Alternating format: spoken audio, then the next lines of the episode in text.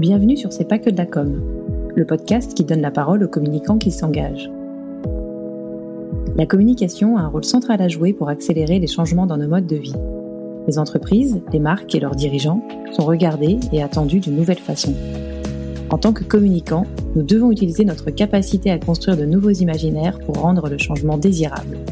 Nos entreprises bousculent leur savoir-faire, à nous de le faire savoir Apporter aux entreprises, aux marques, aux dirigeants des bénéfices d'image durables et puissants, voilà pour moi les vrais moteurs de la communication qui doit désormais réconcilier efficacité et utilité sociétale. Voilà pourquoi ce n'est donc pas que de la com. Je m'appelle Laetitia Laurent, je suis bretonne, fondatrice de ce podcast et responsable de la communication au Club Med. Je suis allée à la rencontre de ceux qui exercent le même métier que moi pour parler de leur parcours, de l'évolution de notre métier de la place de la RSE dans la communication des entreprises et je partage ici ces discussions avec ces communicants qui s'engagent. Aujourd'hui, c'est Stéphanie Rismont, directrice de la communication et de la marque à la SNCF, qui a répondu à mes questions. Comme Stéphanie l'explique dans ce nouvel épisode, la SNCF, c'est une marque emblématique qui est au cœur de la vie des gens, une entreprise d'utilité publique, et c'est aussi euh, une entreprise qui est sur les grands défis d'aujourd'hui, et notamment la mobilité durable. J'ai souhaité donner la parole à Stéphanie après avoir vu leur nouveau film de marque, Toujours en train, qui comporte ce refrain Quel écolo tu es? Ma curiosité était attisée. Avant de rentrer dans les coulisses de cette nouvelle campagne, Stéphanie nous explique pourquoi la SNCF a choisi, après un premier film, Hexagonal, diffusé en 2021, de prendre à nouveau la parole d'une façon nouvelle. À l'origine, il y a un projet d'entreprise, tous SNCF, et quatre piliers. L'humain, l'environnement, l'innovation et les territoires.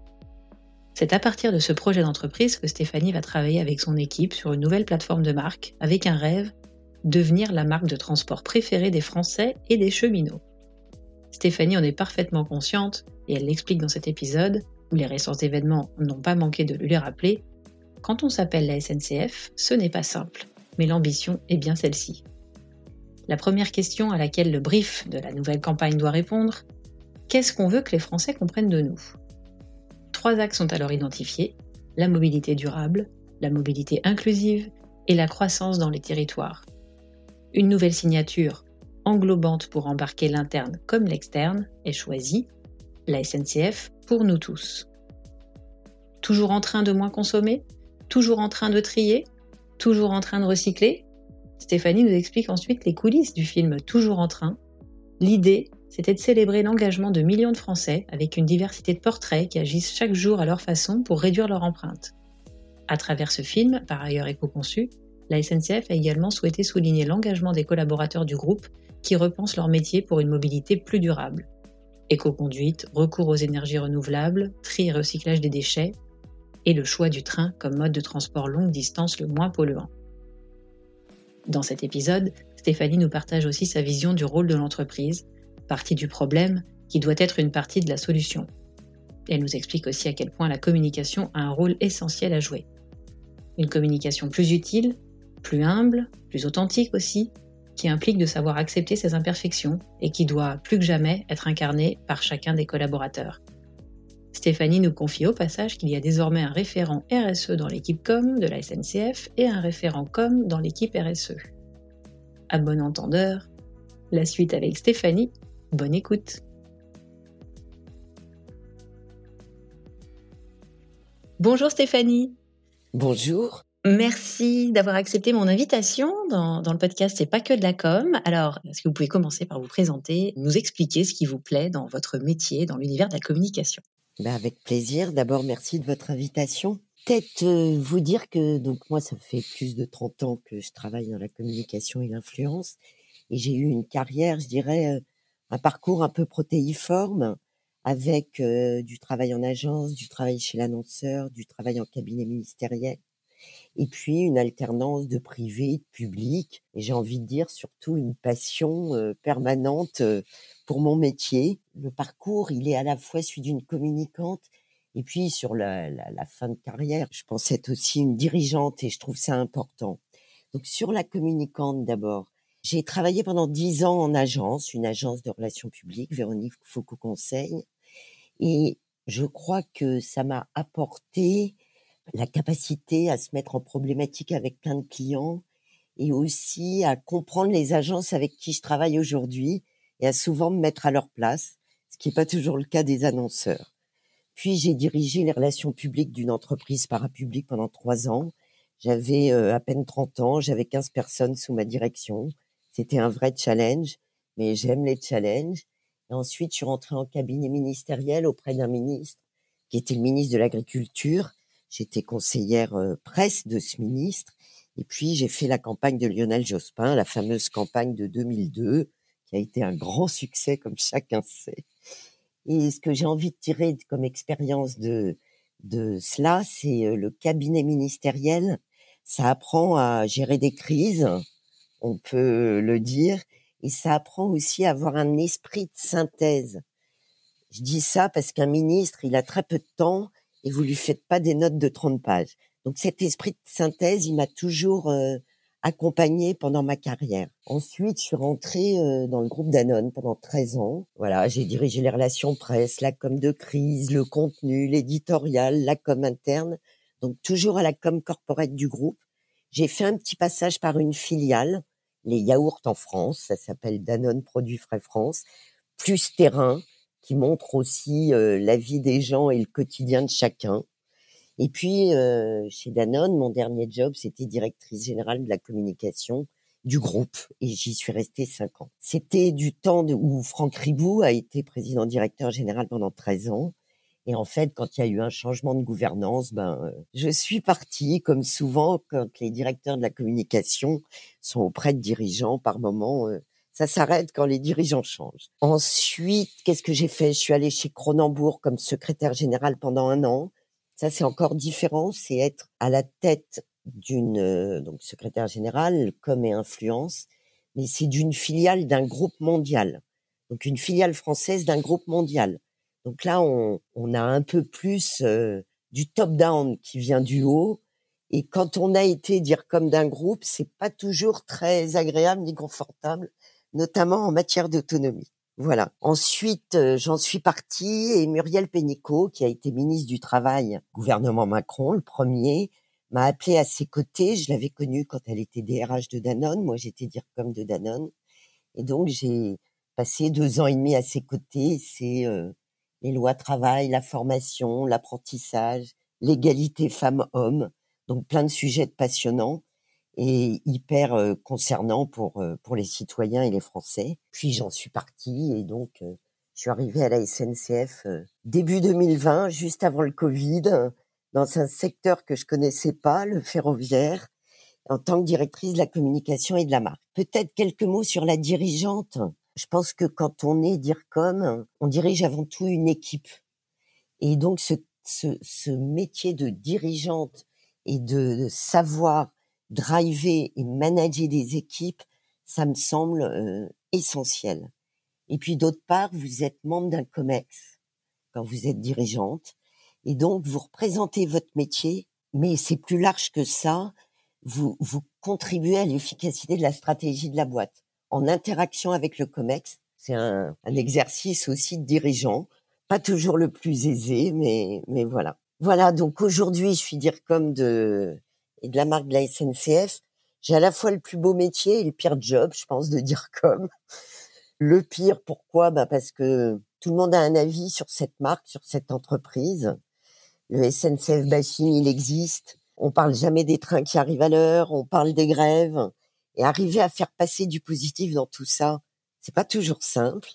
Et puis on est toujours tiraillé, mais alors ça tous les dire comme, mais je pense que la SNCF c'est peut-être encore plus vrai entre la vision stratégique et le court terme, la résolution des problèmes du court terme. Bon, après, c'est quand même le plus beau job parce que c'est une marque emblématique. Euh, elle existe depuis 1938. C'est une marque qui a accompagné des générations. C'est une marque qui est au cœur de la vie des gens. C'est un petit bout de la France. je dis souvent, euh, chacun a une histoire avec cette entreprise. Et puis, c'est une entreprise d'utilité publique. C'est une entreprise publique. Voilà. Et puis elle est sur les grands défis d'aujourd'hui, c'est-à-dire la mobilité, comment on se déplace, comment on se déplace de façon décarbonée, c'est-à-dire de façon propre, comment on travaille, et on y reviendra, sur l'écologie, sur l'inclusion. Voilà, en gros, euh, mon parcours. Merci Stéphanie. Euh, effectivement, si on se parle aujourd'hui, c'est surtout suite à la, diffusion de votre toute nouvelle campagne Toujours en train. Et avant de rentrer dans les coulisses de cette campagne, bah effectivement, la, SNCF je pense que vous touchez tous les Français, même les étrangers qui, visitent notre pays. Euh, on a tous euh, vu ou passé un, train dans, notre vie. Moi, mes, grands-parents euh, habitaient dans un passage à niveau. Et à l'époque des barrières, voilà, j'entendais donc tous les trains passer. c'est voilà, des bons souvenirs. Donc vous êtes effectivement DIRCOM de SNCF Group. Vous me corrigez si je me trompe, mais évidemment, des grands engagements ont été pris et depuis longtemps par le groupe SNCF, qui, alors c'est des choses que j'ai pu lire aussi, innove pour rendre les mobilités durables accessibles à tous c'est votre raison d'être et même euh, d'agir pour une société en mouvement, solidaire et durable. Est-ce qu'on peut dire que ça se joue euh, essentiellement euh, peut-être à deux niveaux, celui de l'exploitation des trains, il y a un sujet de durabilité, j'imagine des trains, de, rénovation, même de recyclage de fin de vie, probablement de gestion des déchets aussi, et puis un sujet ensuite, un, deuxième axe qui serait peut-être l'économie de l'énergie à travers aussi bien l'éco-conduite des trains que la gestion de vos sites. Est-ce qu'on peut résumer ça comme ça avant de parler de, la communication sur ces, grands engagements et peut-être même sur les preuves qui correspondent à, ces grands engagements. Bien sûr. Alors, tout ce que vous dites est vrai. La SNCF, c'est quoi? C'est une entreprise qui fait quasiment 40 milliards d'euros de chiffre d'affaires, qui a la moitié de son chiffre d'affaires à l'international, puisqu'on a la SNCF en tête, c'est-à-dire le cœur ferroviaire, le réseau, les gares, les trains, le fret, mais c'est aussi deux grosses filiales qui sont Géodis et Keolis. C'est 140 000 salariés en France et c'est 240 000 à l'échelle du groupe. Et donc c'est plus d'un milliard de voyages chaque année, ce qui est énorme. Et 50 millions de tonnes de fret transportées. Donc on a toujours l'idée du, du train que le voyageur, mais c'est beaucoup plus large que ça le groupe. Et on travaille avec énormément de fournisseurs, c'est-à-dire le fait d'être sur un territoire français partout, avec le réseau, avec les gares et avec les trains, euh, on a 15 milliards d'euros d'achats auprès des fournisseurs et donc avec euh, à peu près 31 000 fournisseurs. Et ça, ça veut dire que en matière d'empreinte écologique ou de tout ce qu'on peut faire en matière de RSE, ça a un impact plus large que seulement notre entreprise. En gros, le train, c'est un mode propre et on y reviendra. Il y a un atout du train qui est un mode euh, décarboné, à part euh, les trains au diesel, les TER dont on parle, et peut-être que j'y reviendrai. Mais en gros, quand on change notre façon de consommer de l'énergie, on est le plus gros consommateur d'électricité en France, ou quand on achète différemment en prenant en compte les enjeux de développement durable, de RSE, d'empreinte écologique, on fait vraiment bouger les lignes.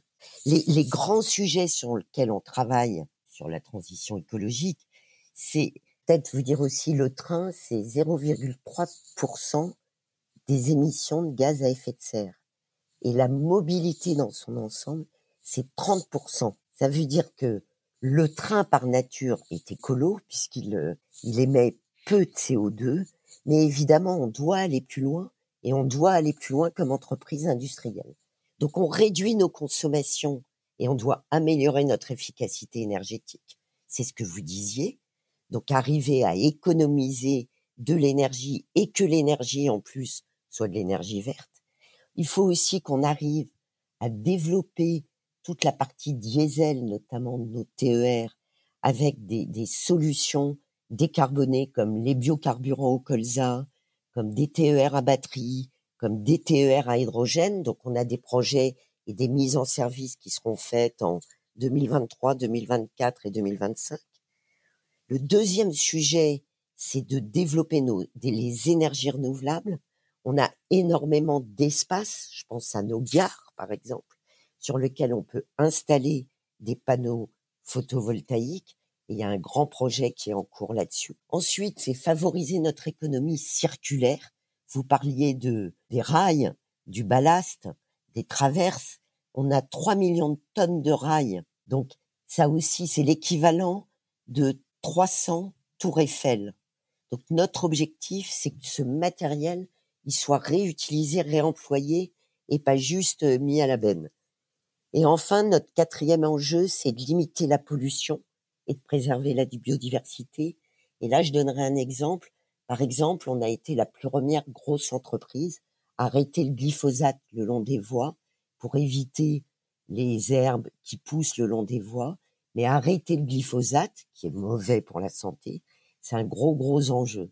Donc voilà, en gros, si je m'arrête sur le sujet de la transition écologique, on, a des enjeux en termes de com d'expliquer ça et de le faire comprendre. Alors oui, effectivement. Et d'ailleurs, j'avais enregistré un épisode avec Julien Ferré à l'époque où il était en charge de la communication pour la marque Voyage SNCF et on avait parlé des enjeux RSE dans la communication de cette, euh, cette marque au plus près des voyageurs.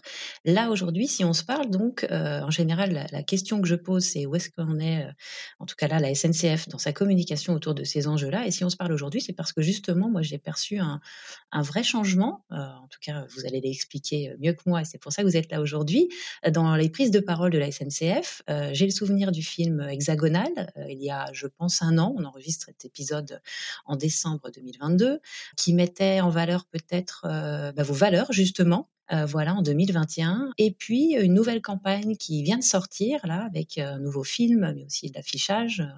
J'imagine dans les plus grandes villes de France. Moi, j'ai l'occasion de le voir dans le métro à Paris, sur les réseaux sociaux, évidemment. cette fois, qui s'appelle donc Toujours en train et qui souligne vraiment, en tout cas, qui met au cœur du message votre engagement pour l'écologie ou en tout cas pour la transformation de la SNCF et qui rappelle finalement tous les, les enjeux que vous pouvez avoir et que vous venez rapidement de citer.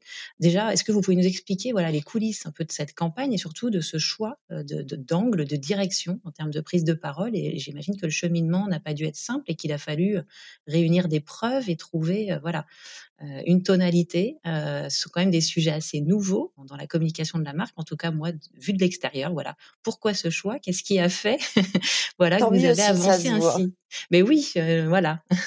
Peut-être revenir à la jeunesse. Donc, moi, je suis arrivée il y a trois ans avec le nouveau président du groupe, Jean-Pierre Farandou.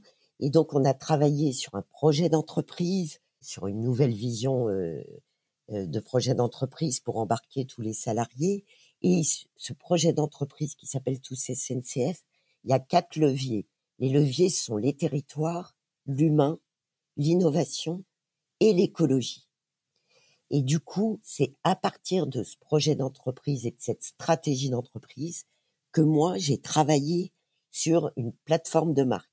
Mon objectif, il est, et c'est toujours, c'est même pas un objectif, c'est un rêve que je pense euh, mes successeurs euh, euh, continueront, j'espère, mais la route est longue, c'est de devenir la marque préférée de transport des Français et des cheminots. Et je dis Français et cheminots parce que il y a vraiment cette articulation entre l'interne et l'externe. Et arriver à devenir la marque préférée des Français, je vous dis, c'est un rêve, mais quand on s'appelle SNCF, c'est pas si simple. Donc on a travaillé à partir de ce, ce rêve et sur une plateforme de marque. Et cette plateforme de marque, c'était qu'est-ce qu'on veut que les Français comprennent de nous? On a trois leviers sur notre plateforme de marque. Le premier, c'est une mobilité durable, et donc c'est notamment le sujet de l'environnement.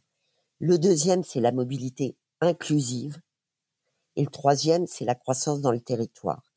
Et on, le voit bien quand on regarde le film hexagonal qu'on a lancé, on s'appuie bien sur ces trois axes de la plateforme de marque. Donc, on a travaillé sur cette plateforme de marque et puis on a créé une signature, une signature englobante, une signature qui embarque tout le monde, l'interne et l'externe.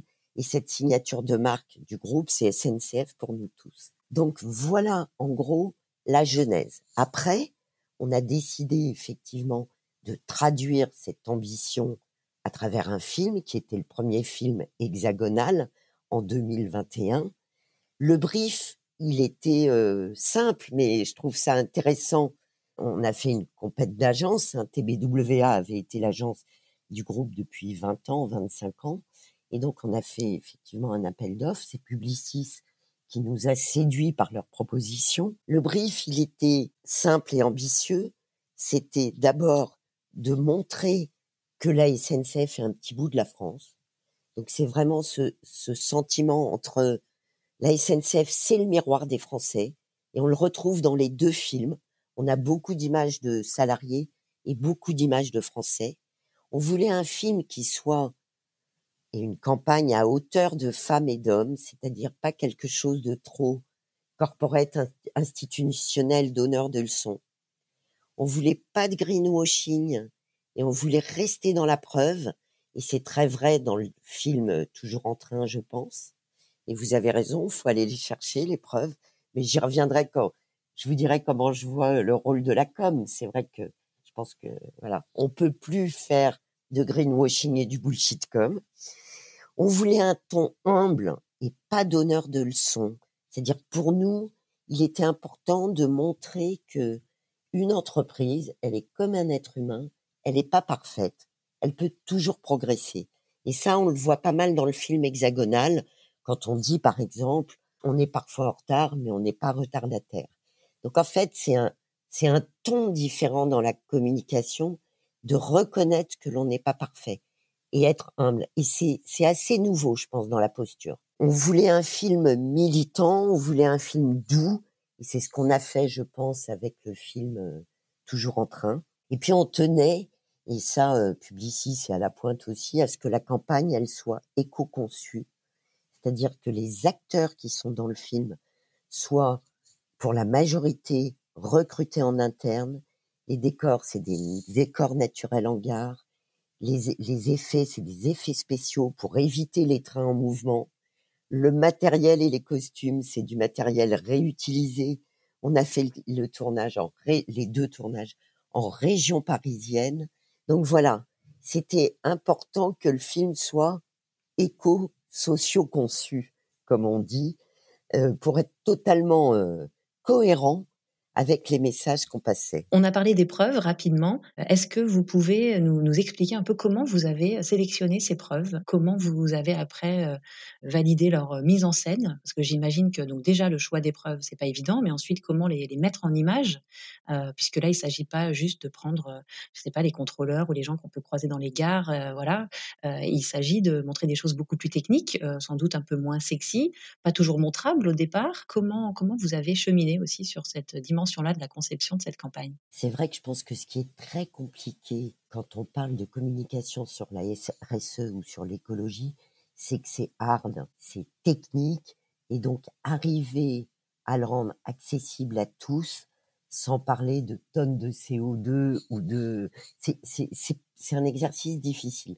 Comment on a fait? On a d'abord été dans chacune de nos activités, les réseaux, chez Voyageurs, chez Gare, chez Fret, pour identifier effectivement tout ce qui était fait dans l'entreprise, puisqu'il y a énormément de choses qui sont faites. Et à partir de toutes ces preuves qui nous sont remontées, on a défini des grands thèmes.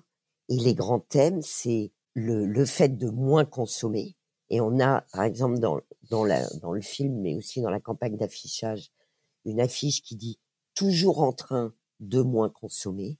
Et là, on montre l'éco-conduite, on monte l'éco-stationnement et on explique que en réduisant notre consommation d'énergie, on économisera l'électricité d'ici 2025 d'une ville de l'équivalent des habitants d'une ville comme Nantes.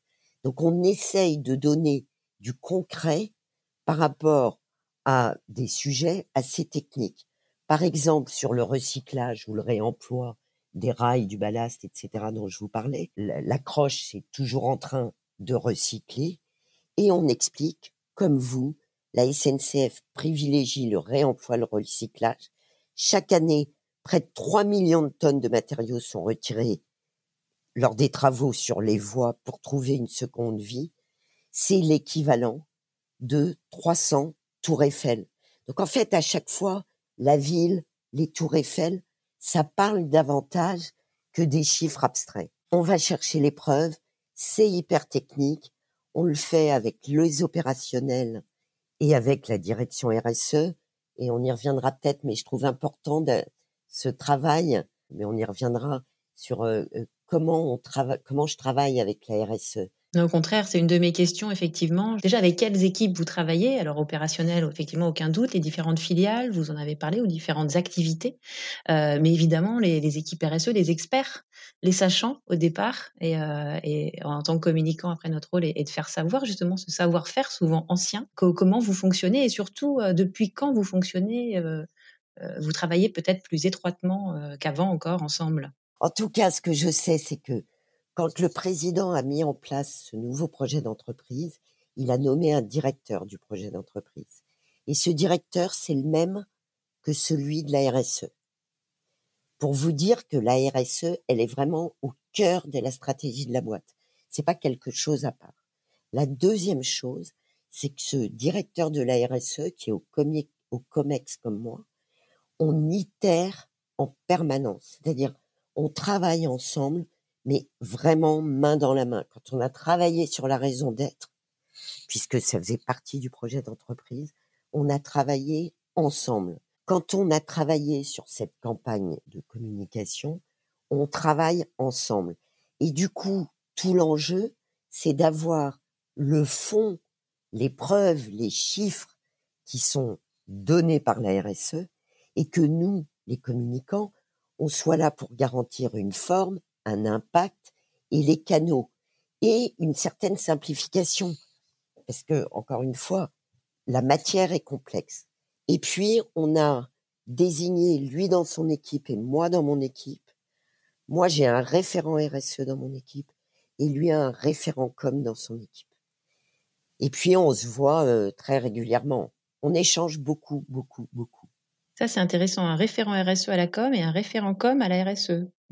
Ça permet de créer des ponts. Euh... Et oui, en permanence. Parce que je pense que c'est un travail vraiment euh, itératif, quoi. Ouais, effectivement. Et vous parliez d'une certaine simplification. Alors, c'est pas simple non plus, parce que quand on simplifie trop, on peut être taxé un peu de greenwashing ou en tout cas de légèreté par rapport aux enjeux et aux impacts de notre activité. Comment vous avez sélectionné ces preuves et pour les mettre en image et comment est venue l'idée de toujours en train je trouve ça très puissant euh, finalement, puisque cette campagne, vous nous avez dit, euh, toujours en train de moins consommer, toujours en train de recycler. On peut peut-être en citer euh, quelques-uns de, plus, ou en tout cas ceux qui nous écoutent, je vous invite à aller sur la chaîne YouTube de la SNCF pour aller voir le film qui est, magnifique et qui se termine sur toujours en train, tout court pour mettre en avant justement cette fois le mode de transport. Et je crois qu'il y a une autre signature qui est bleu, blanc, rouge mais tous ensemble plus verts. Exactement. C'est, c'est, c'est-à-dire moi j'ai voulu, alors je vais répondre à vos deux questions. Euh, j'ai voulu, quand on a décidé de faire le deuxième film, garder les codes du premier film pour que ce soit une sorte de saga qui est un fil rouge.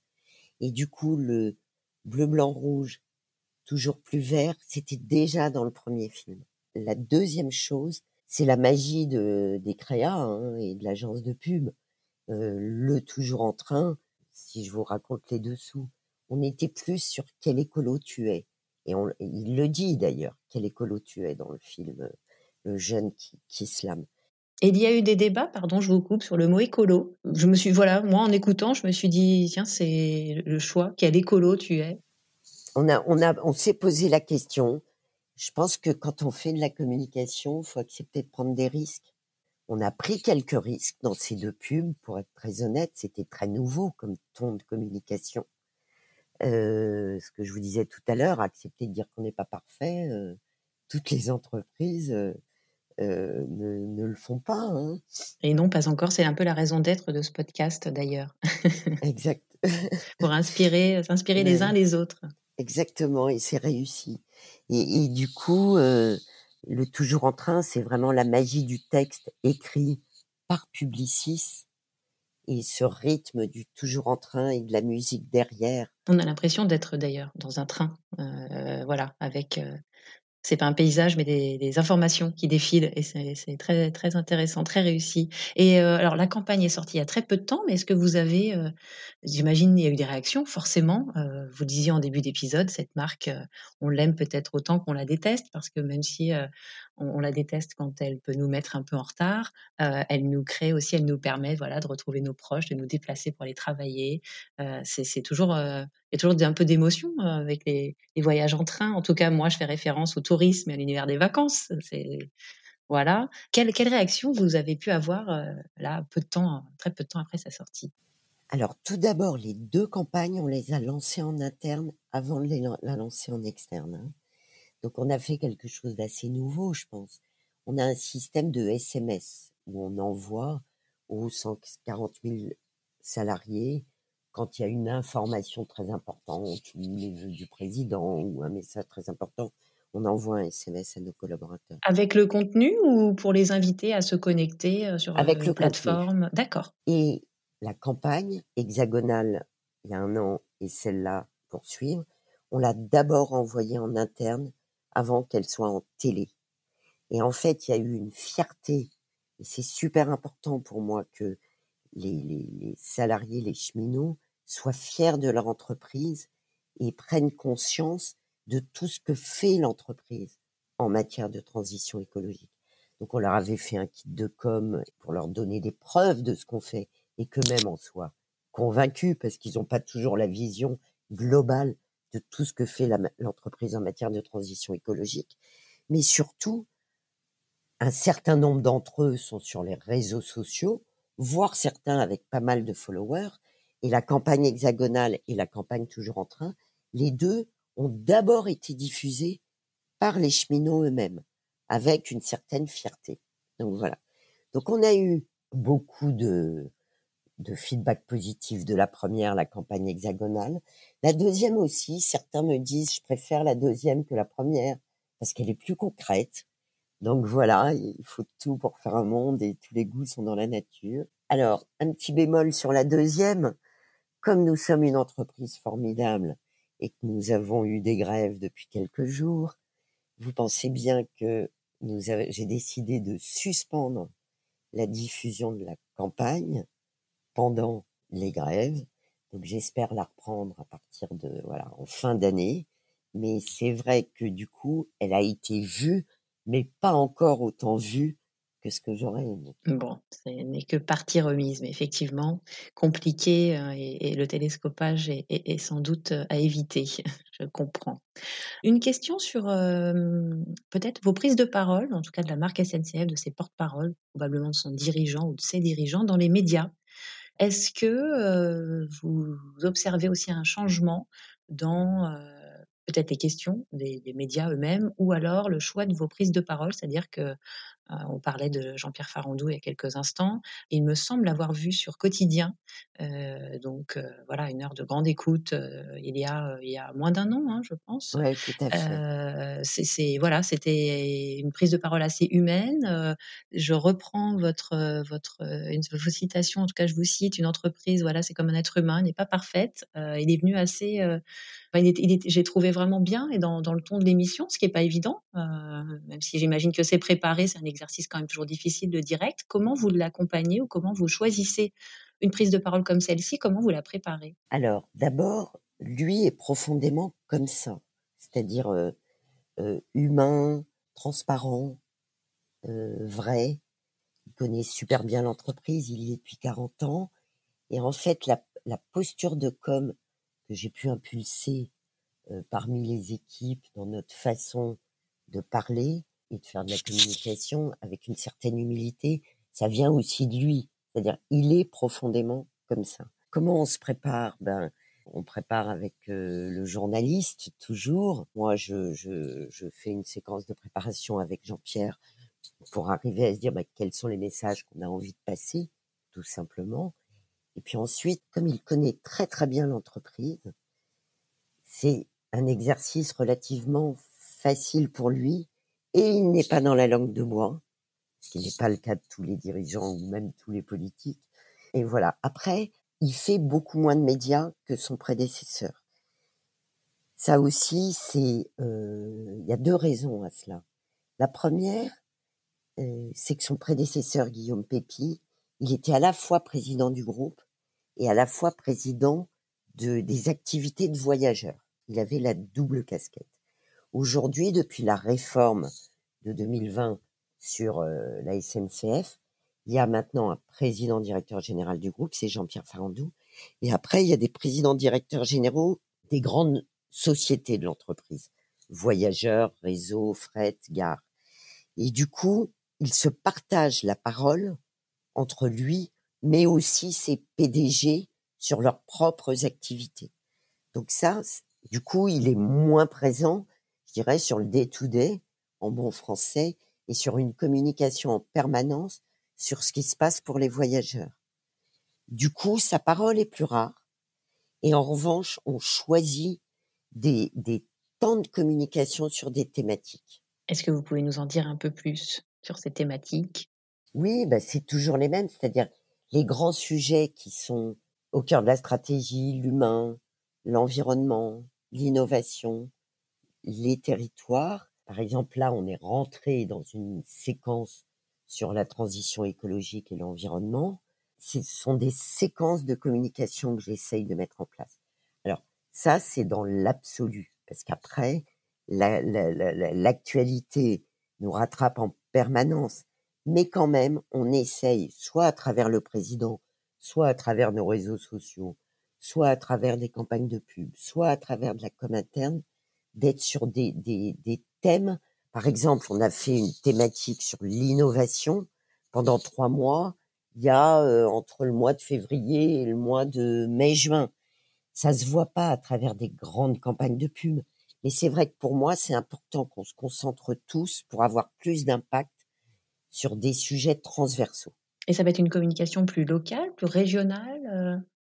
C'est une communication sur les réseaux sociaux. Ce sont des communications, par exemple, avec la presse. Quand on fait une conférence de presse sur l'innovation et ce qu'on lance en matière d'innovation, eh bien, on fait parler la directrice de la R&D qui explique les innovations à venir en, matière, à venir en matière de mobilité. On le fait avec des journalistes qui eux-mêmes reprennent l'information. On le fait à travers les réseaux sociaux, mais on le fait aussi, par exemple, dans les événements où on est présent. Je me souviens qu'on est, par exemple, partenaire de la Cité de la Réussite. Le thème qu'on a choisi à la Cité de la Réussite, c'était l'innovation. Et donc, ce sont des temps de communication où on essaye le maximum de parler d'un sujet transverse à des touchpoints différentes, que ce soit des influenceurs, des prescripteurs, la presse, les élus, euh, nos partenaires, nos clients, ou que ce soit en interne, euh, ou que ce soit à travers euh, des podcasts, ça arrive, comme on en a fait aussi une série là sur l'environnement. Donc voilà. Alors, j'ai noté également un, de vos récents posts LinkedIn. Euh, vous, aviez participé euh, à une conférence apparemment qui s'appelait Raisonner, euh, organisée par Spin Tank et CB News. Et vous disiez dans ce post que à la SNCF, notre volonté n'est pas de dire qui nous sommes, mais bel et bien ce que nous pouvons apporter aux Français. Parce qu'il y a urgence à agir, nous prenons des risques et nous décidons de mener des combats. Chaque jour, nous innovons pour une mobilité décarbonée plus durable, plus inclusive, au service d'une croissance partagée avec tous les territoires. Les territoires, c'est un des, quatre grands enjeux que vous avez déjà cités. Euh, j'imagine que euh, euh, vous avez une grosse responsabilité sur les territoires et que les enjeux aussi bien d'impact environnemental ou d'empreinte que les enjeux sociaux sont au cœur de, vos échanges et de votre communication justement sur ces territoires Oui, tout à fait. Qui nous sommes, c'est vrai que c'est important, mais je pense que on attend d'une entreprise et d'une entreprise comme la SNCF, euh, on attend ce qu'elle peut apporter aux gens dans leur vie, dans leur quotidien. Et dans leur quotidien, on est bien sur tous les territoires. Je vous rappelle la raison d'être. La raison d'être, elle est agir pour une société en mouvement solidaire et durable. Et donc, le côté qu'est-ce qu'on apporte aux Français, c'est le fait d'agir pour eux. La signature SNCF pour nous tous, elle est bien en train de dire qu'est-ce qu'on vous apporte. Et puis la deuxième chose, c'est la notion des combats. Je pense que les entreprises doivent avoir quelques combats et avoir un côté un peu militant. Et ce militantisme, alors, dans le film, toujours en train, c'est un militantisme doux. Mais je pense aussi que les, Français, les citoyens, attendent des entreprises qu'elles agissent et qu'elles et qu'elles fassent des choses pour eux et pas qu'elles soient juste là pour vendre leur euh, leur euh, leur soupe ou leur euh, leur, leur solution, leurs produits, leurs solutions. prestations. Et Mmh. donc et je pense que en montrant qu'on fait avec et pour eux, on a une posture de communication qui est différente quoi. Et, on leur montre du coup ce qu'on leur apporte. Alors après, il faut être à la hauteur de l'apport, c'est-à-dire euh, de la mobilité le plus possible sur tous les territoires, mais c'est aussi pour ça que on prône que le chemin de fer, enfin le train, soit la colonne vertébrale de la mobilité, mais que tout ça, ça doit se faire avec de la multimodalité, c'est-à-dire avec d'autres mobilités, que ce soit la voiture électrique, que ce soit le vélo, que ce soit la marche à pied, que ce soit des bus et des cars à hydrogène. En gros, c'est comment on fait pour tous ensemble apporter des solutions sur les territoires, parce qu'il peut pas y avoir des chemins de fer jusqu'au bout du, enfin, et des trains dans tous les petits recoins du territoire. Mais c'est comment le train est la colonne vertébrale de la mobilité et ensuite on travaille avec les autres acteurs. C'est passionnant et, et je rebondis sur ce que, ce que vous disiez. Effectivement, les entreprises sont probablement une partie du problème. Donc la question est comment elles, peuvent être une partie de la solution. Et la communication a évidemment un rôle très important euh, à, à jouer euh, à son niveau. Finalement, quelle nouvelle dimension la RSE donne, euh, donne au métier de communicant On rentre aussi dans une ère de sobriété, hein, c'est un mot très à la mode. Et c'est vrai que vu les crises qui arrivent, vu la crise de l'énergie, vu le conflit en Ukraine, on rentre dans une communication plus sobre et plus humble. Et du coup, qu'est-ce que la RSE apporte? Je pense qu'elle apporte le fait que plus que jamais, on doit être sincère. On doit être sincère au cœur de notre, dans toutes nos prises de parole. C'est pas simple comme exercice d'être sincère, que sincère quand on fait de la com. Mais en gros, j'ai envie, je vous le disais tout à l'heure, je pense que l'époque, elle est plus, ou elle est de moins en moins au bullshit com, au bullshit message. On est obligé d'être vrai, d'être authentique. Toute information aujourd'hui est vérifiable. Il y a une espèce de défiance quand même vis-à-vis des grandes entreprises, des organisations. Et donc, je pense vraiment que savoir dire les choses, parler vrai, accepter nos imperfections, comme on disait tout à l'heure, en gros, on n'est pas carré, on est hexagonal, c'est aussi ce que nous apporte et ce que nous impose la RSE dans notre communication. Et puis la deuxième chose, je pense que la com, elle doit vraiment, et encore plus avec la RSE, incarner son entreprise. Et cette incarnation, elle doit se faire, certes par les dirigeants, mais énormément par les collaborateurs. Et c'est bien la force du collectif et la communication plus horizontale qui, je pense, rend crédible une entreprise. Merci pour cette euh, jolie vision de notre métier. Et voilà, je trouve que ça redonne beaucoup de sens à nos métiers, beaucoup de responsabilités. Il n'a sûrement jamais été aussi euh, passionnant et exigeant à la fois. Ah, je pense qu'il est de plus en plus. On avait eu un débat. Est-ce que le communicant est un stratège ou pas? Je pense qu'aujourd'hui, politique comme entreprises, hein, institutions, réfléchissent à leurs actions et à leurs stratégies en prenant en compte les éléments de communication. C'était pas vrai il y a 20 ans. Je crois que vraiment notre job, il est vraiment au cœur de la stratégie de l'entreprise, aussi bien en interne qu'en externe, beaucoup plus qu'il y a 20 ans. Effectivement, un, pied dedans, un pied dehors, ou une oreille à l'intérieur et à l'extérieur. J'ai quelques questions plus personnelles, euh, Stéphanie, à vous poser pour conclure cet épisode. Alors, votre, votre journée, elle démarre euh, tôt le matin, alors où partent les premiers trains, ou elle se termine tard le soir quand les derniers sont rentrés euh, en gare ou en entrepôt, ou les deux? Alors ça dépend ce qu'on appelle tôt et tard. Non, moi je démarre à ouais, 6h30, c'est- enfin non, je me lève à 6h30, 7h et puis à 8h je travaille quoi. Et puis on a des métiers qui font que on peut arrêter de travailler mais avoir quand même des, obligations professionnelles le soir qui font que ça dure quand même très tard. Puis après il y a les crises.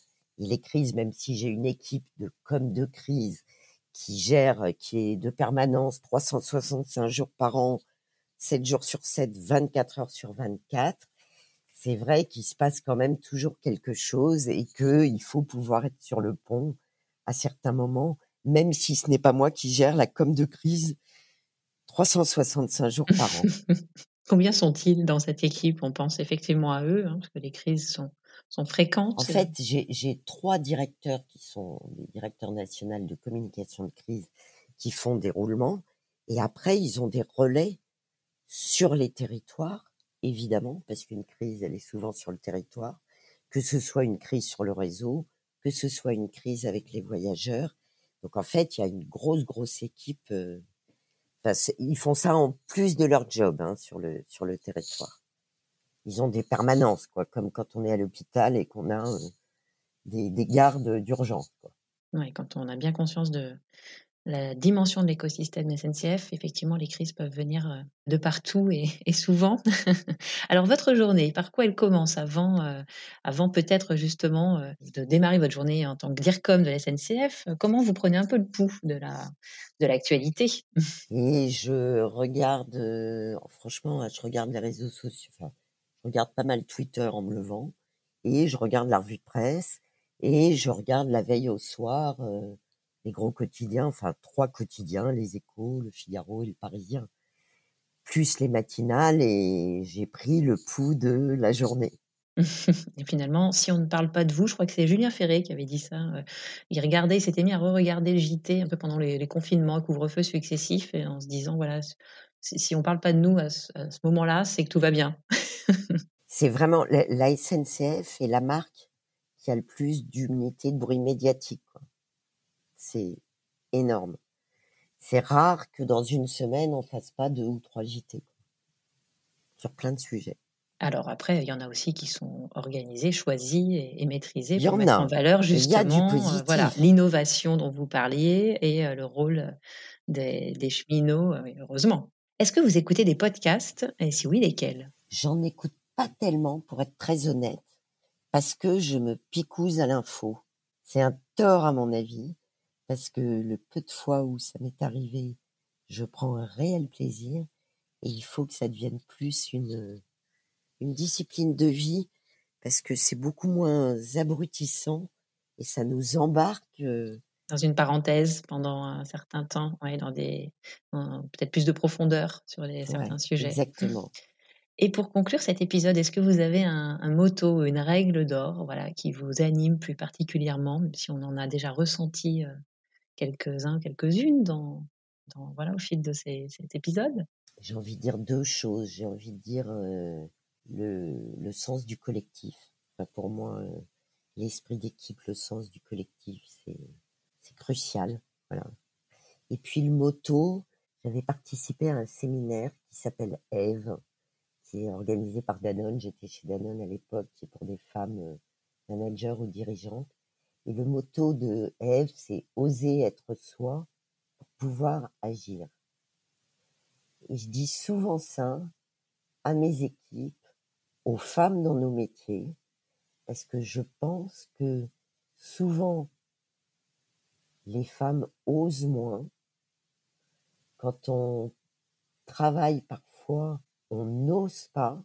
Alors que je pense, comme je le disais tout à l'heure, qu'il faut savoir oser, il faut savoir prendre des risques.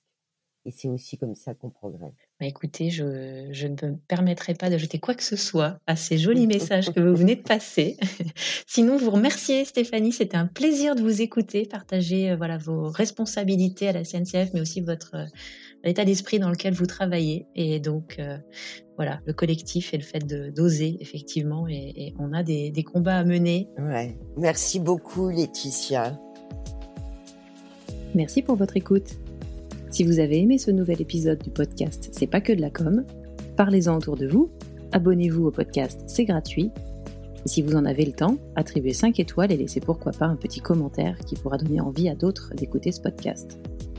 Et si vous pensez à certaines marques, certaines entreprises, ou à des personnes que vous souhaiteriez écouter parler de la place de la RSE dans la communication des entreprises, ou si vous êtes vous-même DIRCOM ou responsable de la communication corporate ou RSE d'une entreprise inspirante et que vous souhaitez partager votre propre expérience, N'hésitez pas à me contacter via LinkedIn ou Twitter, où vous me retrouverez sous mon propre nom, Laetitia Laurent. Merci et à bientôt pour un prochain épisode.